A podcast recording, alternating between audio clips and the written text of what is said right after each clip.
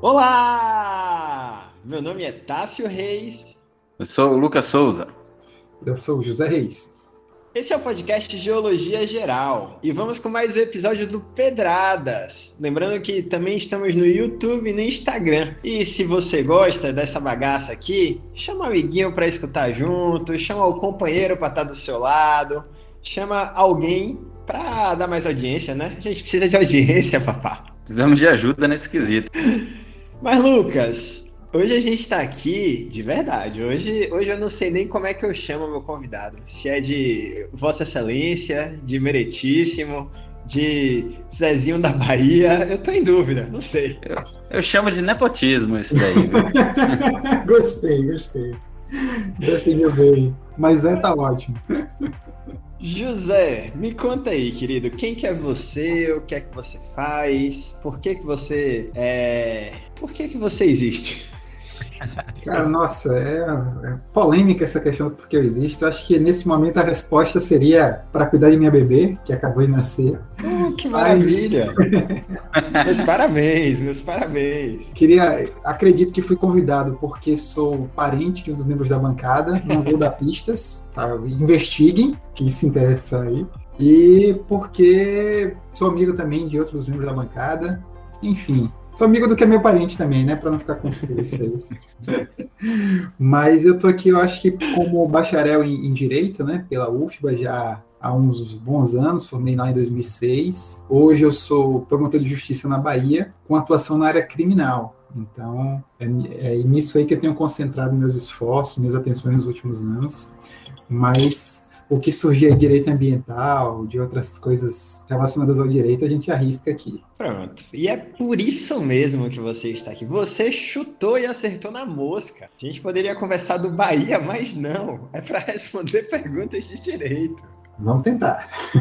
A não ser que o Bahia tenha feito alguma besteira ambiental, né? Aí a gente entra no tema.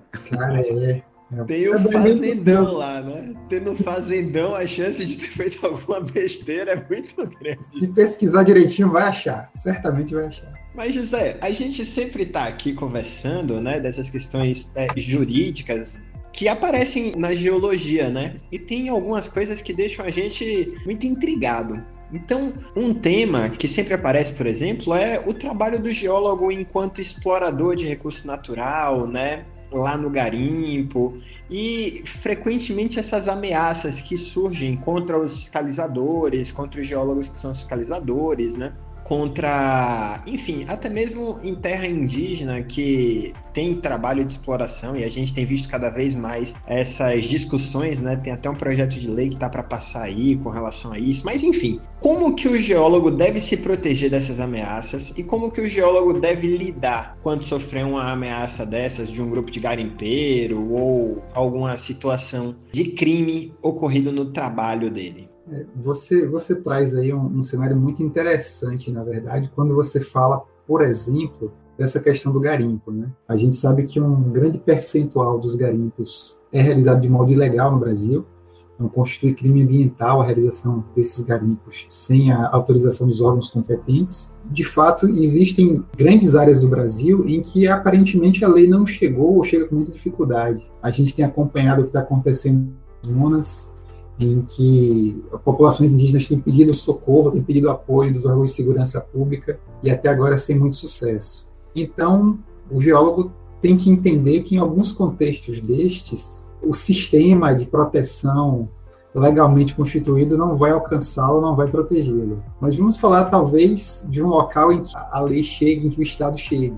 Eu acredito que a principal providência nesses casos seria procurar a autoridade policial, no caso o delegado de polícia civil, e formular uma queixa, né? Dizer, olha, foi ameaçado nesses termos aqui, assim, assim, assim. Evidentemente, se houver prova disso, tanto melhor. Então, se já é algo que acontece rotineiramente, na medida em que alguém se aproximar, ele podendo iniciar uma gravação, isso já vai servir como prova, já vai facilitar bastante. Ou ter alguém ao lado que participe da conversa, que possa depois servir como testemunha também vai ajudar bastante. Embora o crime de ameaça seja um crime de proteção bastante tímida no nosso sistema.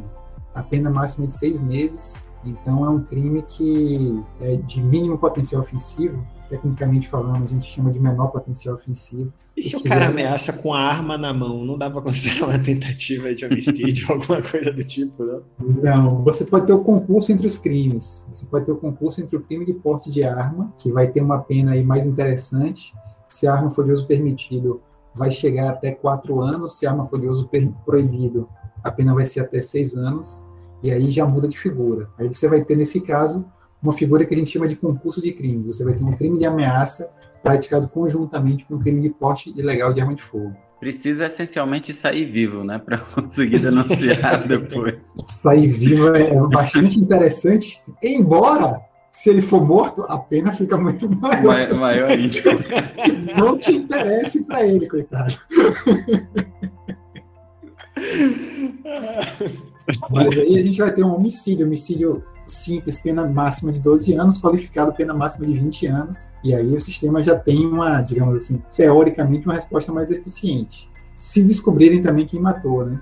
A gente sabe que, infelizmente, nossa taxa de sucesso na investigação de homicídios não é tão boa, e nesses grotões, nesses rincões do país, corre o risco de nem se confirmar que houve óbito. A pessoa pode simplesmente desaparecer e vai ficar como desaparecido por muitos e muitos anos, enfim. É, tô, tô meio catastrofista hoje, eu não reparem não. Acho que eu tô assistindo televisão demais. É, você passou uma temporada assistindo Dexter aí e trouxe todo aquele comportamento dele aqui pra gente, né?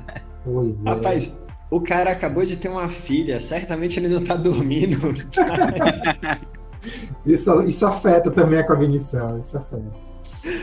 Mas, assim, essa, essa questão toda realmente da proteção ambiental, da, da, proteção de quem trabalha de forma legítima e legal, inclusive contrariando alguns interesses de garimpeiras e etc., está num momento bastante crítico também pelo contexto político. Né? A gente tem um presidente que é claramente favorável à grilagem de terra, a garimpo ilegal, enfim, esse tipo de prática, o que acaba constituindo um incentivo nessa, nesses episódios mesmo lá da, das reservas indígenas do Pará ou do Amazonas, agora me perdi, eles têm uma suspeita bastante forte de que foragidos da justiça de vários lugares do Brasil têm atuado nessas áreas de garimpo legal justamente por ser uma área que o Estado não alcança. Né? Ele está foragido, vai para o meio do nada, já tem um envolvimento com algum tipo de criminalidade e aproveita para exercer essa violência por lá também. Mas eu sei que o podcast de vocês é mais leve, pode cortar isso tudo. De uma forma geral, Zé, você recomenda então que o sujeito, vítima de agressão, obviamente tente filmar, né, ou pelo menos gravar o que é está acontecendo ali, se for possível, para criar uma prova diante do ocorrido. E além disso, sobreviver, né, pedir perdão pelo, pela fiscalização, sair devagarzinho e depois, de repente, entrar em contato com a polícia, entrar em contato com o Ministério Público. O que é que deve ser feito nesse caso? Claro, não. Primeiro, tentar sobreviver, né? Não, first things first. então, Vamos sobreviver. A primeira ajuda você pede a Deus, né? É, Ajoelha lá. Mas veja, o que acontece no nosso sistema de, de defesa social, vamos colocar assim. Você tem, na verdade, no Brasil, duas polícias que trabalham separadas. Tem a Polícia Federal também, enfim. Mas basicamente você tem as polícias judiciárias, as polícias que fazem investigação, e as polícias ostensivas que fazem segurança pública de forma ampla, abrangente, fora de uma situação específica, ou seja, uma polícia mais preventiva. Se está acontecendo um crime, se surge uma situação de conflito, o ideal é a pessoa ligar para um 90, que é o número de emergência, vai ser atendido pela polícia mais próxima, dizer, ó, está acontecendo isso aqui agora, por favor, venha aqui alguém. Pode ser que chegue a tempo. Passada a situação, aí o ideal é que se procure pela Polícia Judiciária. A maioria das investigações é feita pela Polícia Civil, algumas investigações serão feitas pela Polícia Federal. Essa questão de garimpo, em princípio, o policiamento mais indicado seria o policiamento federal, porque os recursos naturais que estão no subsolo são todos propriedades da União. Então, quando há um crime que envolve bem da União, a investigação fica a cargo da Polícia Federal. Bota a mão na cabeça que vai começar o Rebolation, som, Rebolation, o Rebolation, som, Rebolation.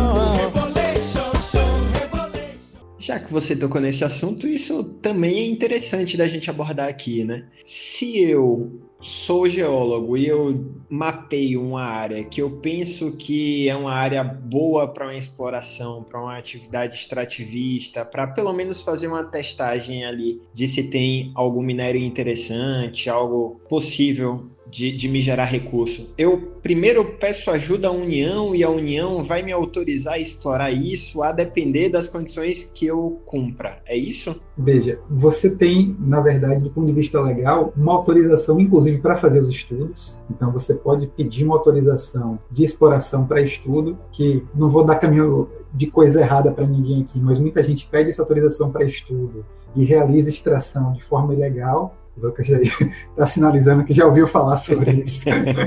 já vi acontecer bastante. A gente tem as etapas de requerimento, né? A gente primeiro requer para pesquisa, depois para. Esqueci exatamente o nome agora, mas depois a gente faz testes para confirmar que tem uma quantidade significativa e que vale a pena extrair e depois é que começa a exploração de verdade, né? Então o pessoal tem no meio desse tem um outro, uma outra possibilidade que você entra para fazer pesquisa e já vai fazendo os testes de forma concomitante. Dessa forma o pessoal utiliza desse tipo de, de solicitação para a quantidade que ele utilizaria para teste já servir como produção. É, exato. E aí é interessante também você ter em vista que esses bens são todos da União. Então o cara que acha, sei lá, ouro no quintal, esse ouro é da União.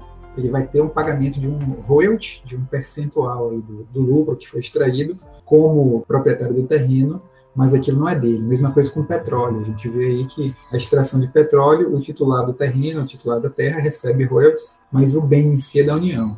Então tem essa, essa observação necessária e importante aí. Toda essa esse trabalho de mineração tem que ser feito junto aos órgãos federais competentes. Isso é uma tentando lembrar o nome do órgão agora. Me ajuda, Lucas. É o Departamento Nacional de alguma coisa. Ele era o Departamento Nacional de Pesquisa Mineral, que era o DNPM, que agora virou Agência Nacional de Mineração, Pronto. ANM. Então é isso aí. Lucas está tá mais, muito mais antenado dessa parte jurídica geológica do que eu. Zé, e se eu, por um acaso, na minha cabeça, encontro uma mina de ouro na, no fundo daqui do quintal da minha casa e começo a extrair sem essa autorização do governo. Tenho lá o meu lucro. Se descobrem, porque se não descobrem não é crime, não é isso? Mas se descobrem, o que que acontece? Qual, qual a possível pena e o que é que isso configuraria? E Zé, isso também já não se configuraria como uma atividade garimpeira se for um crime, garimpos que não são devidamente legalizados, obviamente são ilegais, né? Então, Sim. eles estariam aí dentro dessa, dessa condição de exploração sem autorização e estariam deveriam sofrer esse tipo de pena, não é? Com certeza para, na Lei de Crimes Ambientais, no artigo 55, executar pesquisa, lavra ou extração de recursos minerais sem a competente autorização, permissão, concessão ou licença ou em desacordo com a obtida. Detenção, pena, desculpa, de detenção de seis meses a um ano e multa, e nas mesmas penas incorre quem deixa de recuperar a área pesquisada ou explorada. Claro que você tem também, se for o caso, um crime de poluição, que é o de causar poluição de qualquer natureza, que depende da, da forma como for feita essa extração. Mas é, o garimpo ilegal é criminoso, é uma atividade que é lucrativa, Infelizmente, o Estado não tem muita estrutura para reprimir. A pouca estrutura que havia está sendo deliberadamente desmontado. Quem acompanha qualquer noticiário aí está vendo isso, mas ficaria dessa maneira. Seria um crime, esse crime específico da Lei de Crimes Ambientais, o crime do artigo 55. E remetendo aquelas primeiras coisas que o Tássio falou, na primeira pergunta, né, a questão de ameaça tal, geralmente os maiores perigos que a gente encontra numa atividade de campo é justamente se deparar com áreas onde estão ati ocorrendo atividades garimpeiras e aí o pessoal sempre é um pouco mais agressivo com pessoas desconhecidas tal, porque na pior das hipóteses, quando você entra na, na terra dos outros, né, dos fazendeiros, eles vêm meio preocupados e de forma intimidadora mas querendo ou não, você consegue conversar com eles. Com os garimpeiros, eles já proíbem sua passada, vira o carro e vai embora, porque daqui você não vai passar. É dessa forma mais hostil, né, o encontro. A gente tem que entender o seguinte: o cara é um criminoso, ponto. Não tem outra maneira de colocar isso aí. Né? Ele está cometendo um crime naquela situação. Se associarem três ou mais pessoas já passa a ser outro crime concurso, que é o crime de formação de quadrilha. Se eles tiverem uso de arma de fogo, já passa a ser uma formação de quadrilha armada, que tem uma pena mais grave, em concurso com o crime de garimpo, em concurso com o crime de porte de arma. Enfim, já é uma situação que vai complicando, vai gerando uma situação mais grave. Fora que, se eventualmente é desbancado um garimpo ilegal, normalmente a gente não está falando do cara ali que vai com a bateia para jogar sozinho um pouquinho de terra no fundo do rio para ver o que ele acha. A gente está falando aqui de equipamento para fazer dragagem e que se um órgão de fiscalização chega até lá, simplesmente destrói isso tudo. Então tem um prejuízo grande. Para o garimpeiro ilegal, é muito importante que não, ninguém tenha dimensão do que está do que está acontecendo ali. Né? É importante que não tenha um pesquisador ali que eventualmente possa depois dizer para uma polícia federal ou para a Agência Nacional de Mineração que, olha, os caras estão operando ali numa área de, sei lá, 400 metros quadrados, já fizeram desvio de curso de rio, já assorearam leito de rio, já devastaram margem, enfim quanto menos se souber sobre essa atividade, duro para eles. Então, por isso que eles vão ter sempre essa essa proposta né, de não se permitir sequer que se conheça o que está sendo feito naquela área. E aí você vai ter também um crime de constrangimento ilegal, né, que é de proibir que se faça algo que a lei não proíbe. Mas também é um crime com uma pena muito, muito pequena, também é um crime com uma pena muito pouco interessante.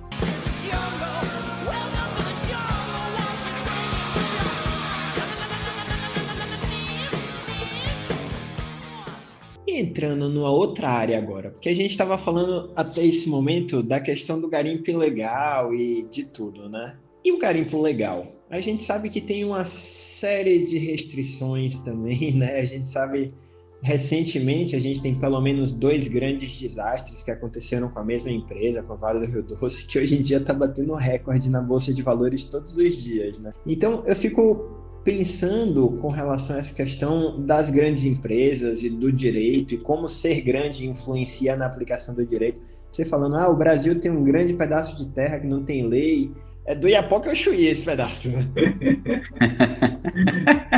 É, é assim, é assim. Veja, existem leis até muito boas em várias áreas no Brasil que infelizmente não são aplicadas. A gente sabe, por exemplo, que esses dois rompimentos de barragem não foram acidentais, né? Houve, de fato, falhas da empresa, houve falhas da fiscalização de cobrar da empresa. Na época que rompeu essa segunda barragem, fizeram uma matéria mostrando o número de agentes públicos responsáveis pela fiscalização. E eu não vou lembrar o número exato, mas era uma coisa assim de haver 200 barramentos desse tipo e uma equipe de fiscalização composta por quatro ou cinco pessoas. Então, completamente inviável de fazer de fato uma fiscalização eficiente. E hoje a gente tem isso não apenas como falha do Estado, mas como proposta como projeto. Né? Existe, de fato, uma ação para desmantelar os órgãos de proteção ambiental, que é uma coisa violentíssima. O Ricardo Salles, que recém saiu, que deve ser comemorado, fez um trabalho nesse sentido. Cara que assumiu o Ministério do Meio Ambiente com a exclusiva intenção de destruir as estruturas de fiscalização e proteção do meio ambiente. Uma coisa que talvez num, num país civilizado fosse um escândalo que justificasse por si só prisão de um grupo grande por formação de quadrilha. Né? E no Brasil, até o momento, rendeu muito pouco. Então, de fato, a gente tem essa dificuldade aí de que mesmo quem tenta operar dentro da legalidade tem dificuldade, porque existe uma burocracia, e a gente sabe também que as grandes empresas não têm essa grande preocupação. Normalmente eles fazem um cálculo, ah, se essa barragem romper aqui, eu vou ter um prejuízo X. Se eu for ter que operar toda minha barra, todas as minhas barragens dentro da legislação ambiental, eu vou ter um gasto que supere isso aí, então vou arriscar. É um cálculo empresarial que quem pensa em estado mínimo, que a empresa é boazinha, tem que lembrar sempre disso. A empresa opera para ter lucro. Se no cálculo dela for mais interessante destruir o meio ambiente, ela vai destruir o meio ambiente. E quem tem que fazer esse controle é o Estado. O Estado tem, nessa seara de, de, proteção ambiental, grandes responsabilidades e responsabilidades muito difíceis. A gente tem que tentar conciliar, na medida possível, desenvolvimento econômico com proteção ambiental, pensando na proteção ambiental, inclusive, numa perspectiva transgeracional. Não somos só nós, são gerações futuras também que têm direito a esses bens e que têm que ter esses bens protegidos. Estou falando demais. Não, falou muito e falou muito bem. E é interessante como a gente conseguiu aqui trazer um advogado aí, né, promotor, para defender emprego para geólogo, rapaz. Tá aí pedindo mais vagas para geólogo na agência de mineração. Não, tem que ter, cara, porque de fato a gente precisa de pessoas especializadas. Né? Às vezes a gente no direito é forçado a decidir um caso com o qual a gente não tem a mínima intimidade. E não é uma pesquisazinha de um mês ou dois meses que vai fazer você entender um desastre como Brumadinho. Você tem que ter uma equipe técnica ali de especialistas, pessoas que possam dizer para você, olha, fui lá na área, fiz um estudo de campo e o que eu constatei é isso aqui. Então, sim, é uma, uma demanda relevante que, além das empresas, o Estado também tem esse tipo de profissional para fazer algum tipo de controle, né? A gente tem que enxergar que, embora exista uma tendência hoje de proteção ambiental por parte das empresas, a tendência é isso vai talvez se consolidar no futuro. Hoje eles querem lucrar. Então, se o Estado não for eficiente em definir como prioridade a proteção do meio ambiente e criar estrutura para fazer essa proteção, tendência é que se agrave ainda mais o quadro caótico que a gente está tendo aí. Perfeito.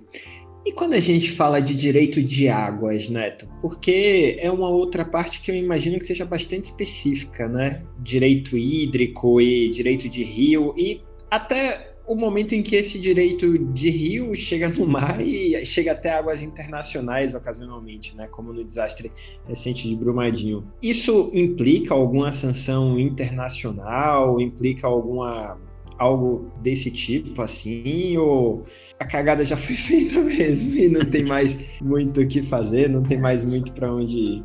A gente tem hoje um grande problema de direito internacional. O direito internacional ainda é, no fundo, no fundo, um objetivo não alcançado. O que você tem é, são punições de multas por parte de alguns órgãos, você tem é, sanções comerciais, principalmente, mas o sistema internacional de proteção de meio ambiente é muito pouco eficiente, até por uma questão muito prática. Os Estados Unidos, a Rússia e a China são provavelmente os três países com maior poder bélico atualmente, e eles não têm intenção em viabilizar medidas de proteção ambiental. Agora, com a mudança nos Estados Unidos, com a assunção de Joe Biden na presidência, parece que ele está trazendo uma preocupação com o direito ambiental e também de respeitar nesse ponto o direito internacional. Que veja, no fundo, no fundo, existe uma, uma resistência imbecil das pessoas em relação a isso. É um planeta só. O desastre de Brumadinho, que jogou aquela quantidade toda de mineral no mar, certamente vai produzir efeitos que não vão ficar no Brasil só. As grandes queimadas que a gente teve no Pantanal levantaram nuvens de poeira por vários países. O desastre nuclear de Chernobyl atingiu praticamente todos os países da Europa em algum grau. Então, você não tem como hoje, dentro da, da potencialidade destrutiva que a humanidade possui, do ponto de vista da técnica, pensar na proteção ambiental de forma separada, individualizada. Essa, essa é uma área que precisa sim evoluir, mas infelizmente hoje é muito tímida. Eu, sinceramente, te digo assim: existem as cortes de direitos, as cortes interamericanas de direito, mas a eficiência disso, a eficiência prática disso, infelizmente, é muito pequena. E na área ambiental, talvez menor ainda.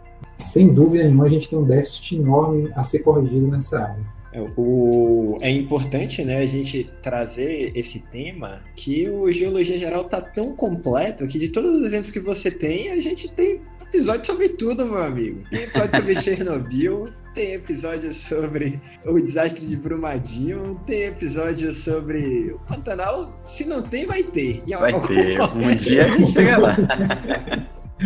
Não, cara, parabéns aí pra, pela iniciativa. Conhecimento, sem dúvida nenhuma, ajuda muito nisso aí. É fundamental.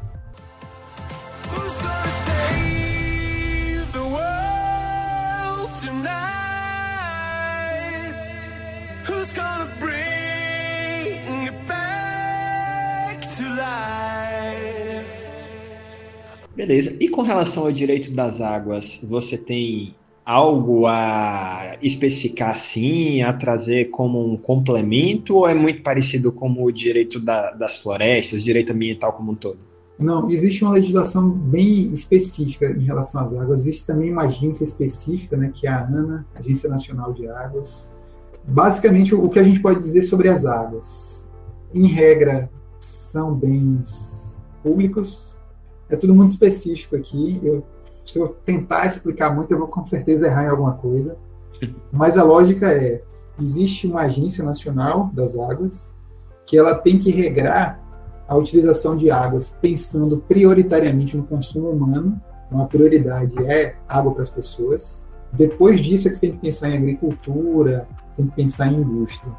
E vivemos agora um quadro de escassez. Né? Há pouco tempo se teve conhecimento, consciência de fato de que a água não é um bem infinito, né? é um bem que também está sujeito à escassez como todos os outros. E o Brasil precisa melhorar isso aí, precisa ter um controle nascente, precisa preservar as florestas, principalmente a floresta amazônica, que tem um papel muito importante nessa questão da água, dentro do, do ciclo das águas no país.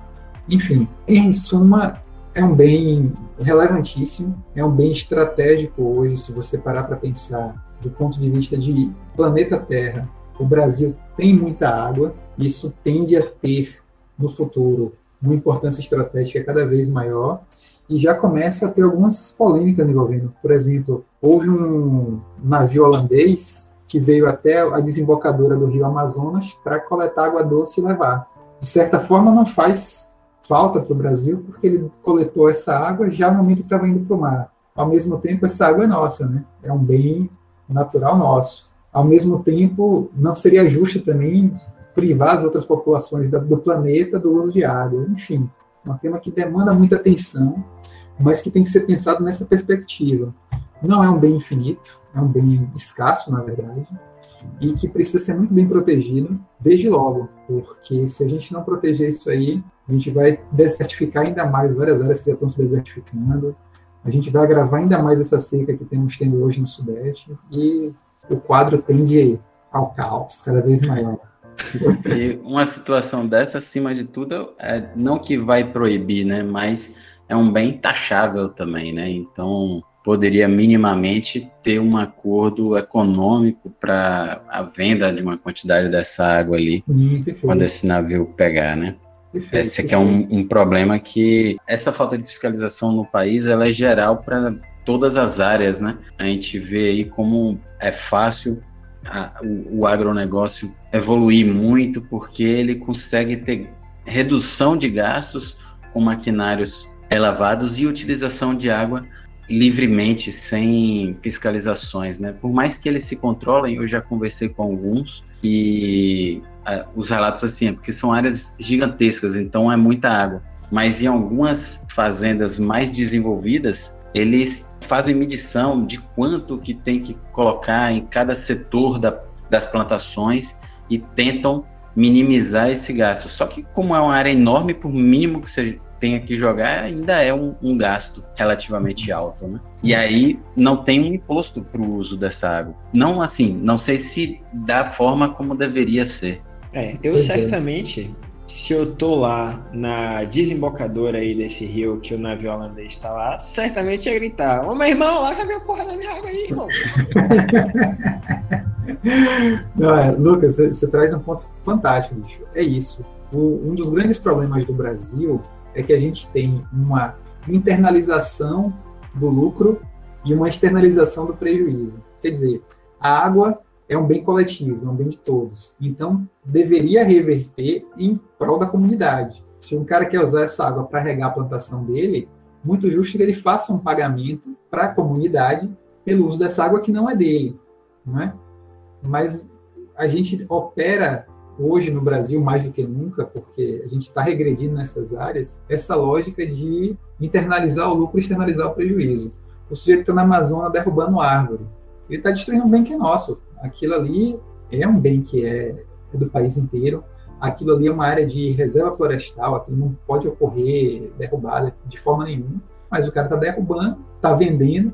Parece, segundo uma investigação da Polícia Federal, que uma boa parte disso está fazendo com o apoio do ministro do Meio Ambiente. Está tendo uma investigação sobre isso, né? a gente está acompanhando, do hoje ex-ministro. E o cara está lucrando, ao mesmo tempo está destruindo a floresta e o prejuízo está ficando para a gente. E isso está acontecendo em praticamente qualquer área. O garimpo, a lógica é a mesma. É você destruir o meio ambiente para pegar aquele lucro ali para ficar na mão de pouca gente. E por aí vai, assim. A, a gente precisaria incentivar muito um princípio de direito ambiental que é o do usuário pagador. O sujeito quer usar um bem ambiental, ele tem que pagar pela utilização desse bem ambiental. E esse pagamento deveria ser revertido para a comunidade. E mesmo esse pagamento não deveria ser liberou geral como é aqui, né? Mesmo que o cara dissesse, não, eu pago para desmatar a Amazônia, a gente vai dizer, não podemos aceitar esse dinheiro, que a Amazônia é mais importante do que esse dinheiro. Mas o que a gente vê hoje é bem outra direção, infelizmente. Cara, bem legal, assim. Catastrofista, cara, desculpem, meu. Não, o programa tá Mas... com a astral lá em cima.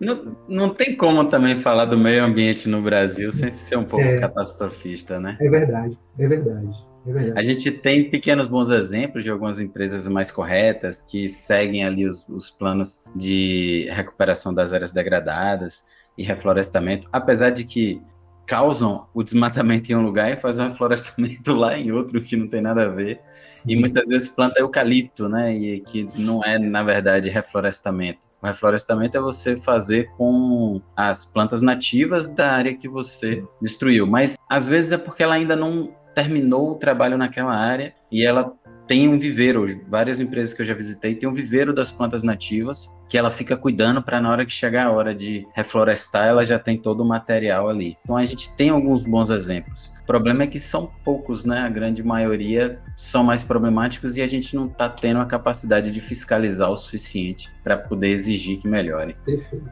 perfeito. Zaneto, e a questão do poço artesiano, né? A gente sabe que tem algo de estudo geológico também, para que é requerido para fazer um porto artesiano. Como que é isso? O poço artesiano, a gente não pensa nisso, né? Mas ele é também água. Então, você, para fazer a exploração, mesmo que para usar em sua casa, você precisa de uma autorização da Agência Nacional de Águas. Você quer fazer um poço artesiano, por exemplo, aqui onde eu moro, Cruz das Almas, uma cidade que tem água tratada. Você quer fazer um poço artesiano num local que tem água tratada. Então você vai estar, de certo modo, roubando um bem que é coletivo, né? Você vai estar aí se locupletando dessa água em benefício próprio, em prejuízo da comunidade inteira. Se todo mundo faz isso, a gente pode ter um prejuízo enorme para o lençol freático. A gente pode ter um... Imagine que você tenha um lençol freático numa região que todo mundo tem poço e todo mundo retira muita água e seca esse lençol entendeu? Então, a ANA também tem que autorizar essa utilização de águas em poço artesiano. Ana, que você fala minha vizinha aqui? Na Agência Nacional de Águas. Mas é isso. Isso é uma coisa assim que raras pessoas fazem, né? Geralmente. Não conheço, ninguém que fez. É? Não conheço. Não conheço. Eu, é, eu também não conheço. Eu não quero falar todo mundo, só pra... é. vai que alguém já fez. Pois, talvez o diretor da ANA seja um cara muito compromissado com a causa e pediu autorização. Mas não conheço, cara. E tem muito, tem muito. Todo mundo que faz um poçozinho ali, geralmente faz de qualquer jeito, faz na clandestinidade mesmo.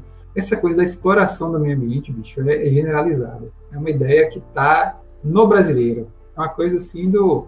É, tá aí, é meu, eu posso pegar, não tem que dar presta conta para ninguém, sacou? Tem uma árvore ali no meio da rua, ele precisa de lenha, ele entende que ele pode derrubar. Se for na fazenda de alguém, ele pode até ficar pensando, pô, derrubo ou não. Mas se for numa área que ele saiba que é uma área pública, ele já vai pensar, pô, não é de ninguém isso aqui, eu posso pegar. Aí isso vale para água, isso vale para animal que eles vão caçar. É, é, difícil, a gente precisa ter uma, uma reformulação cultural para as pessoas entenderem né, o bem ambiental como um bem de todos e não como um bem de ninguém. Pô, ficou bonito isso. Finalizamos com alto estilo. Enfim, muito obrigado pelo espaço. Eu sempre que vejo uma pessoa que pode me prender, eu fico meio nervoso, né? Então, quando eu tô conversando com o policial, quando eu tô conversando com o promotor, com alguém assim, eu fico meio tenso. Espero que não tenha passado essa atenção para você, meu nobre convidado. Muito obrigado pela presença ilustre. Opa, foi um prazer sempre. Vocês são maravilhosos. Eu já sou ouvinte do programa há muito tempo. Então é sempre uma satisfação poder estar aqui do lado de lá, né? Como se diz, do lado da produção do conteúdo. Muito bacana. Muito obrigado. Perfeito. A gente que agradece ter você aqui compartilhando esse grau enorme de conhecimento, falando palavras que eu tive que olhar no dicionário durante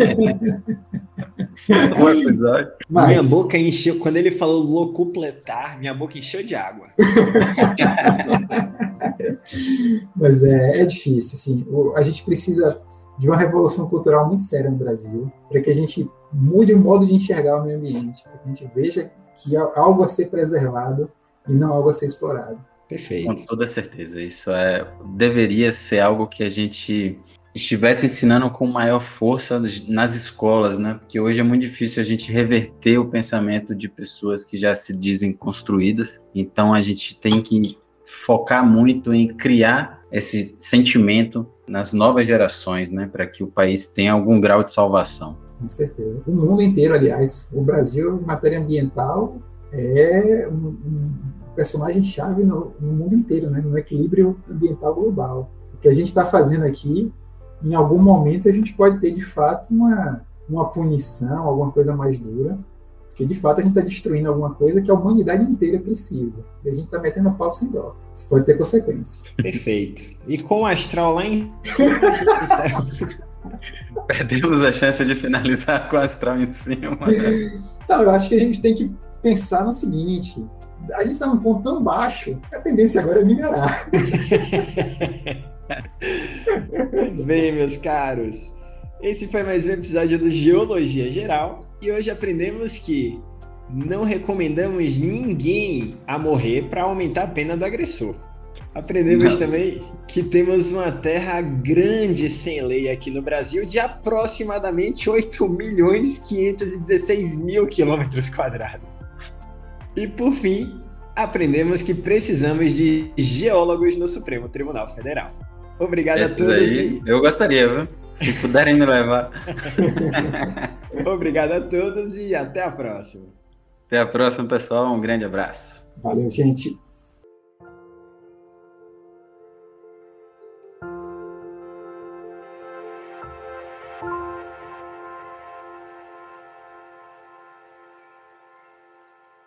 Tentando lembrar o nome do órgão agora. Vocês vão ter que cortar, que eu não vou lembrar. Me ajuda, Lucas. É o Departamento Nacional de alguma coisa. De trânsito.